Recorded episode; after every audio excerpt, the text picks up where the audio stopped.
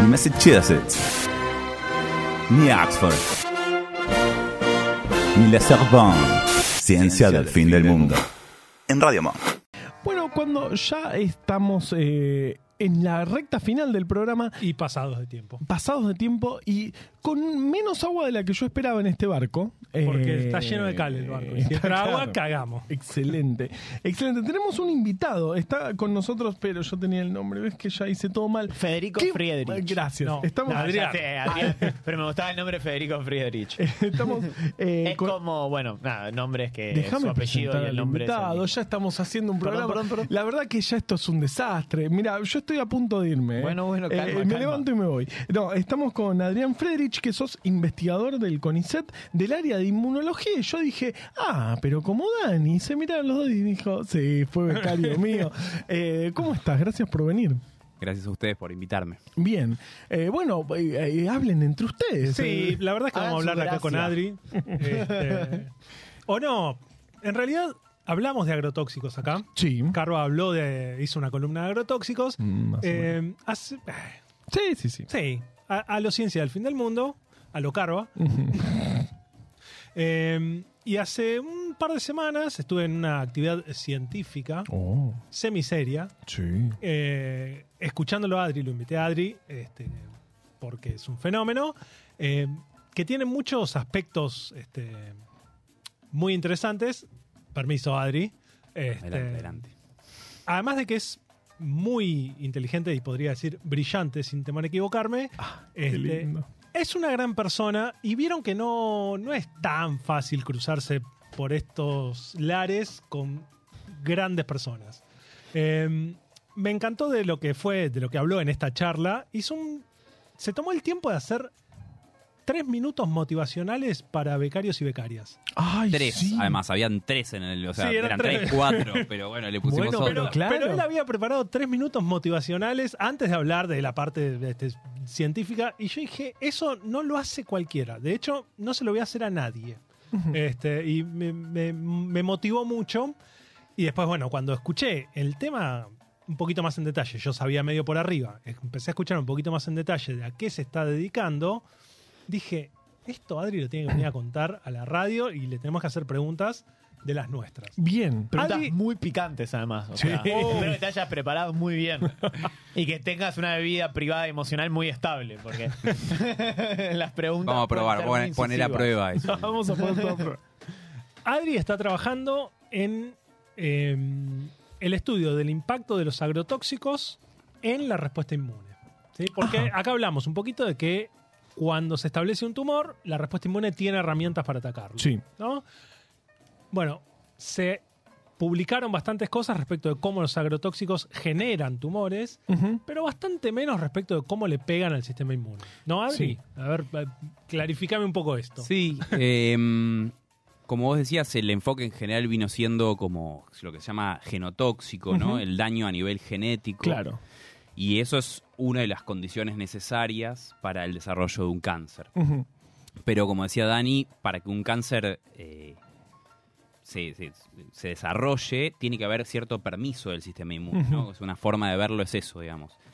Eh, y, mm, y bueno, nuestro interés tenía que ver con si las poblaciones de pueblos fumigados, eh, expuestos a enormes cantidades de, de distintos agro- agroquímicos, agrotóxicos, desarrollan o tienen una inci- incidencia mayor de tumores, puede ser un poco por eh, el efecto directo. Claro, este, esta genotoxicidad. Exacto. Ajá. Y también por quizás un efecto de estos compuestos sobre el control que debería ejercer el sistema inmune para que no se desarrollen tumores. Lo que hace que nosotros normalmente no desarrollemos tumores cuando estamos expuestos a un montón de agresiones, ¿no? El sol, seguramente, si está Dani acá, hablaron del sol. Sí, podría afirmar. Sí, podría sí, sí, sí. afirmar que hablaron del sol. Em, Pero todo el tiempo están surgiendo posibles tumores y nuestro sistema inmune los está apagando. Sí, o sea, más que surgiendo posibles tumores, yo diría que estamos expuestos a agresiones que potencialmente pueden generar o podrían generar eh, desarrollos eh, tumorales o, o ca- o cancerígenos. Pero el sistema inmune es eh, claramente un, un agente importante para que eso no suceda. Ok. Eh, y entonces, un poco a partir de, o sea, en esta de la, de la charla motivacional que decía Dani, eh, hay una, una lectura política que, que- Ujú. que- que yo hago y algunos compañeros y compañeras hacemos, que es está bueno intentar que la ciencia se ensucie, se, se- se ensucie la- las manos, ¿no? Ujú. problemáticas que mm, si a uno le interesan, que un poco yo venía ve- vengo militando hace tiempo en una escuela, en un bachillerato, un bachillerato, bachillerato popular en Villa Soldati y desarrollamos una huerta. Sí. Y de alguna manera sentí que mi militancia y mi ejercicio profesional como científico quería que, que fluyeran un poco más, ¿no? Que, que tengan un poco más de coherencia. Y en ese sentido, bueno, la charla motivacional tenía que ver con eso, con tener escucha frente a lo que a uno le pasa con ciertas problemáticas y tratar de animarse a, a- a abordarlas también científicamente.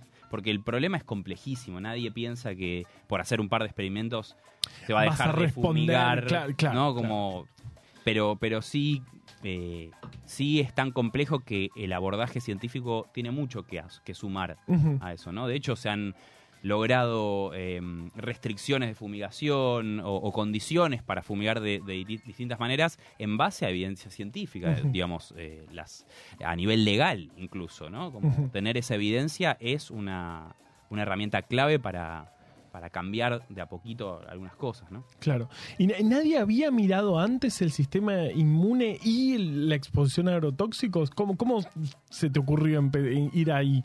Es que sí, es muy, muy raro creo que uno haga algo sobre lo cual no hay ninguna... Obvio, sí, sí, ¿no? sí. Como sí, sí. alguito hay. Pero lo que pasa un poco en inmunología, que es una ciencia, entiendo yo, eh, relativamente nueva y en una fase de, de crecimiento exponencial y de Sí. desarrollo de tecnologías y de conocimientos exponencial, eh, esos, esos, lo que se sabía sobre mi tema era algo bastante, para lo que hoy hay como herramientas, bastante precario. Entonces yo dije, estoy en un buen laboratorio, tengo eh, un instituto que tiene financiamiento y tiene buenos equipos. Voy a tratar de darle cierta sofisticación para también sobrevivir en el mundo científico, se necesita publicar. Sí, claro. y, y hoy en día para publicar más o menos bien, las tecnologías tienen que ser más o menos actuales pero nadie había hecho esto, eh, eso, con, con- con un cierto nivel de, de detalle. Y además, algo que no, no se hizo nunca, y creo que es lo más novedoso que tiene mi, mi trabajo, es estudiar esto en modelos eh, de ratones y estudiando su sistema inmune frente a la exposición prolongada de estos compuestos y en combinaciones. Lo novedoso que tiene mi, mi proyecto es que mm, yo junto dos agroquímicos, uno que es un herbicida y uno que es un insecticida. Ok. Como tienen blancos eh, de acción distintos, Recontra insectos y otros son Plantas. plantas, se aplican sobre los mismos campos. Uno de los compuestos con los que yo trabajo es glifosato. Sí. El glifosato se usa en particular o fundamentalmente con semillas resistentes. Pero son resistentes al glifosato, no son resistentes al ataque de insectos. Entonces esas- esos campos utilizan, o muchos de los productores, o la, casi todos los productores, utilizan Claro, glifosato y además, usan un- un montón de otros. O sea. Yo tuve que decidir, cuando uno arma un proyecto, reducir esa complejidad Sí, y si no, necesitas todos. 4.000 ratones Y además, claro. para hacer las combinaciones. No, y además siempre vas a estar eh, desfasado, porque en la medida en la cual vos estudiaste uno, bueno, ah, por suerte el año que viene, uno de los compuestos con los que yo trabajo se va a prohibir.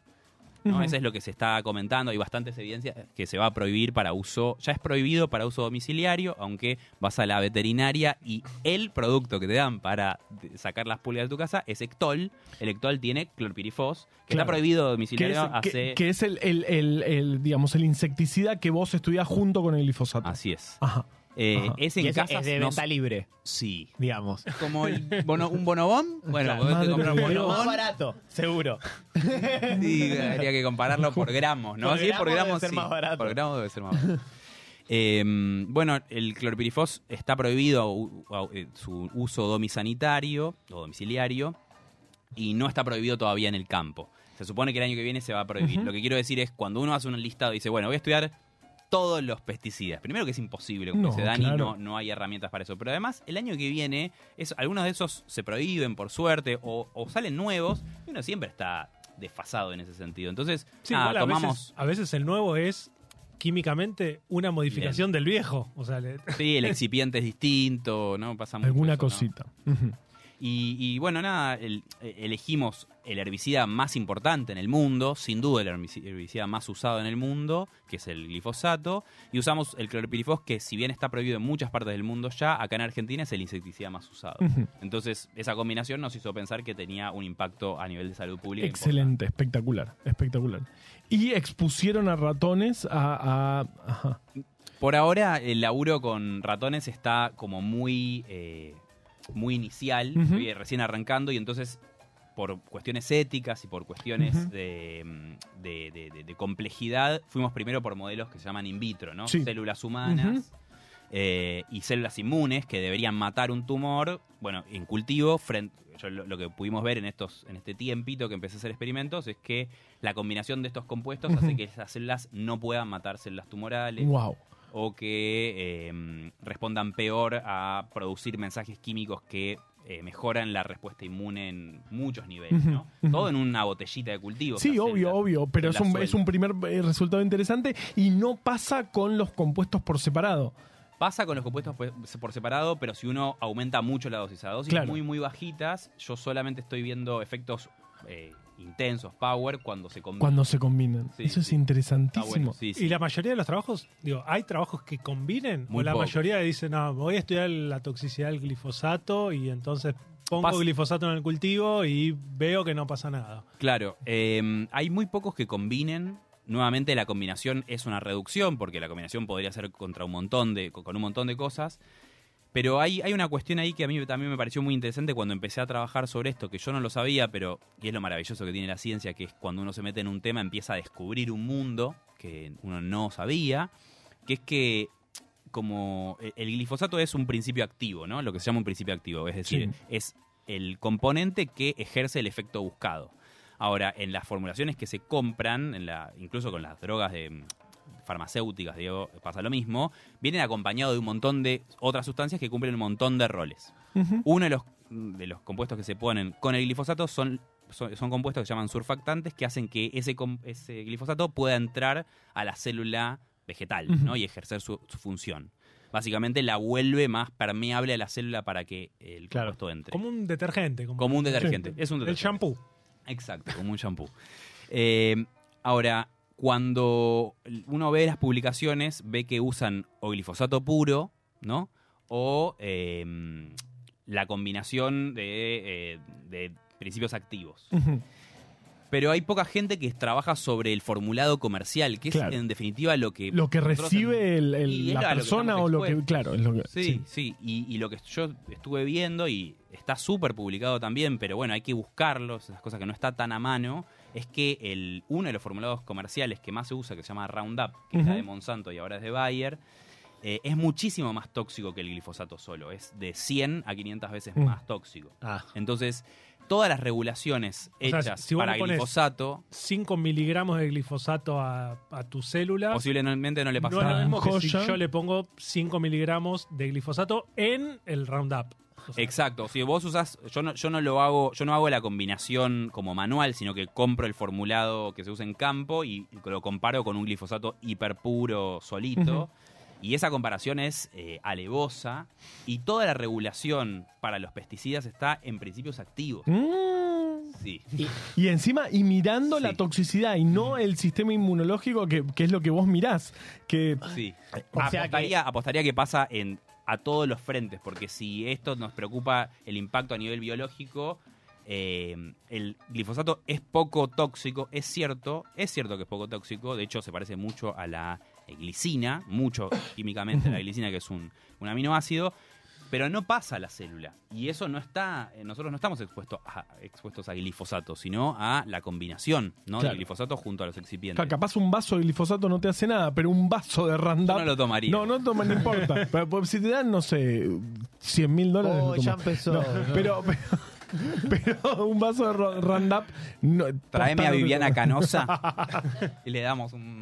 O sea que los estudios que avalan que el uso de glifosato es seguro están hechos en condiciones totalmente distintas a las reales, digamos. Sin duda. Porque el- la solución que se termina usando, o sea, el líquido, o- bueno, no sé si es un líquido, Es un líquido. que se le aplica a, los cultivos, es, es otro en la práctica, digamos, porque esos pequeños cambios, y, está buenísimo esto porque ahí es cuando se ve, cuando eh, el- el- últimamente en las últimas dos presentaciones que tuvimos, tuvimos Sí. muchas, mucha discusión. alrededor de este tema. La ciencia. Eh, que hay que discutir la verdad de la ciencia. Pues sí, está bien, es verdad. Esto es, como decís vos, esto es poco cultivable. Pero, perdón, cultivable no, esto es poco eh, tóxico. Pero eh, tenemos que preguntarnos, digamos, si esto es lo mismo que eh, lo que pasa en la realidad. Y hay que discutir eso, porque eso, aparte, lo que está clarísimo, es que tiene un interés económico atrás. Y que entonces ahí la ciencia que, oh, la ciencia, como qué bueno, todo lo que hace la ciencia es bueno. Sí, bueno, esto es verdad, pero esto lo que está haciendo es tapar otra cosa porque eh, te están cambiando una coma Yo que los, cambia todo. yo los venía escuchando desde afuera y decía como, se está matando de risa. Esto pasó el otro día también en la charla que Dani mencionaba. Y yo cerré y fue, un- no sé, la gente se fue con un humor bastante pulero para un, no sé qué era, un viernes a la noche, era una cosa así, como, fue tremendo. Ahora metemos un par de chistes al final. Bien, bien, tranquilo, mejor. mejor. y tenemos eh, un pronóstico del tiempo que siempre dicen, "Ah, anda a saber qué. Va a ser mañana calor. Día en... Va. Bueno, y, y como para cerrar un poco la idea, el problema es bastante más serio todavía, porque si bien eh, eso, la regulación está eh, pensada y de- desarrollada para los principios activos y no para los formulados, las empresas tienen el derecho a no decirte qué, qué excipientes usan. Ah, claro, porque eso, eso sí está, re- está registrado. Digamos, la patente de glifosato ya recayó, pero la de los Vos ves el excipientes capaz frasco no. y dice excipientes cantidad ¡Ay, suficiente para, o sea, todo excipientes que Porque Habla la es una ciencia exacta también, como verán. Qué eso, es, Pero- eso es terrorífico. Sí, y em, ¿qué, qué quiero decir con esto? Entre muchas otras cosas, hay por suerte, hoy en día hay muchísimos científicos y científicas que están estudiando a estos compuestos y mm, algunos, por ejemplo, están identificando qué excipientes usan. Claro. Pero imagínate lo atrás que Lo- tienen que ir, Claro. que es como, no sé, uno quiere probar, no sé, cuán mala es la radiación solar. Bueno, Acá tenés el sol. Claro. Acá tenés Esto una tenés- cosa tenés algo que no secreta, sabés qué Una es. X que lo tenés que hacer un montón de estudios para ver qué carajo es lo que. Exacto. Wow. Y, y ni bien lo descubriste y publicaste, viene la empresa y te Y lo te dice, cambia. "Escúchame". No, lo cambia. Tipo, se llama Full 2. Bueno, mañana sale Full 3. Y tiene ex- excipientes secretos, por supuesto. Claro. ¡Ah! Qué Bueno, difícil. pero, no sé, eh, con esto quiero decir que quienes trabajamos, o sea, por eso ese es el valor de publicar resultados sobre el, el glifosato, ¿no? Uno tiene que ponerle un montón y el, el- el reviewer, el que va a analizar el paper, va a decir, pará, le estás poniendo tres cucharadas y eso no vale, porque uno no está expu- expuesto a esa cantidad. Pero el glifosato es mucho más tóxico en, sus- en sus En su- componentes. claro. Ahora, cuando te pasás a hacer eh, el estudio sobre una marca, lo que te dicen, vos publicás, pero eso no significa que eso sea aplicable, esas conclusiones, a, A todas otra claro, a otra formación con glifosato. Entonces, es complejo, hacemos lo que podemos, nos vamos a dormir tranquilos porque sentimos que estamos haciendo un pequeño aporte, pero como siempre creo que en la ciencia los aportes son, son granitos, ¿no? Como se va sumando un poco el, con, lo, con, lo, con lo que otros y otras vienen haciendo. Pero es importante mirar desde prime- primero desde otro lado no, no, no habitual, el, sistema inmune me, me vuelve loco, y también estas discusiones. O sea, es un, pe- es un pequeño paso, pero, pero, pero me parece muy importante. Eh, así que Sí, espectacular. y además algo que siempre solemos discutir acá, que es el abordaje de los problemas. ¿no? Ujú. ¿Qué, qué, qué problemas va a abordar la ciencia? Este, a raíz de, de todo el este, de todo el tema de- del que hablamos al principio, del CONICET y los científicos y los ñoquis o no ñoquis y para qué estamos y qué sé yo, eh, hay digo, también toda una visión cientificista que dice que los investigadores tienen que tener plena libertad sobre los temas a investigar, que no hay nadie que deba marcarle. Digo, y Como un libre albedrío. claro, Claro. digo, por suerte, en, en contraposición a eso, digo, por suerte surge gente como Adri que dice, y esto lo quiero destacar porque Adri no lo dijo, pero yo lo, lo puedo decir. eh, toda esta idea, toda esta investigación nace de la cabeza de Adri. Wow. no es normal que pase ese tipo de cosas en la ciencia. En la ciencia somos los directores y las directoras los que bajamos un proyecto y buscamos gente que realice el proyecto que nosotros nos imaginamos. digo, tengamos o no razón. eh, Funciona así. Yo celebro, eh, pero muchísimo, ese, ese ímpetu.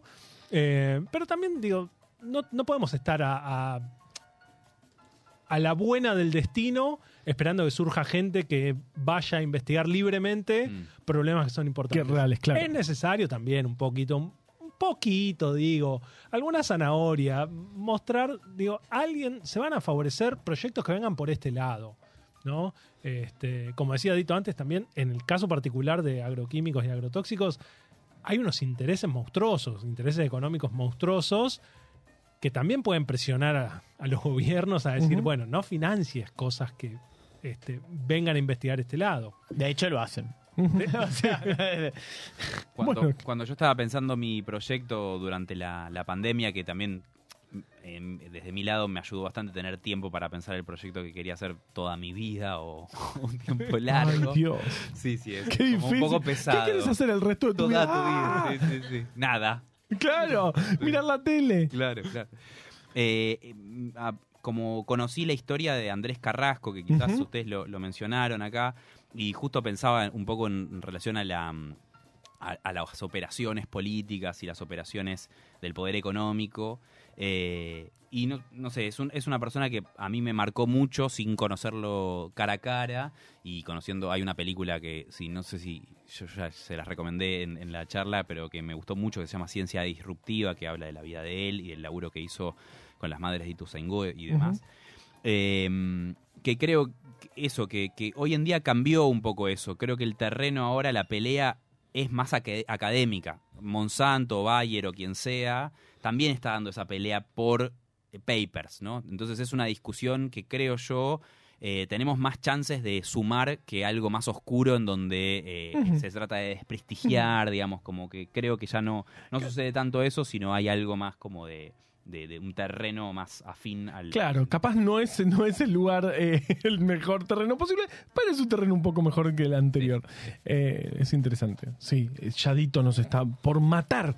Eh, así que gracias, Adri, por venir. Ustedes, Estuvo espectacular, gracias eh, muy interesante. Y... Ciencia del fin del mundo.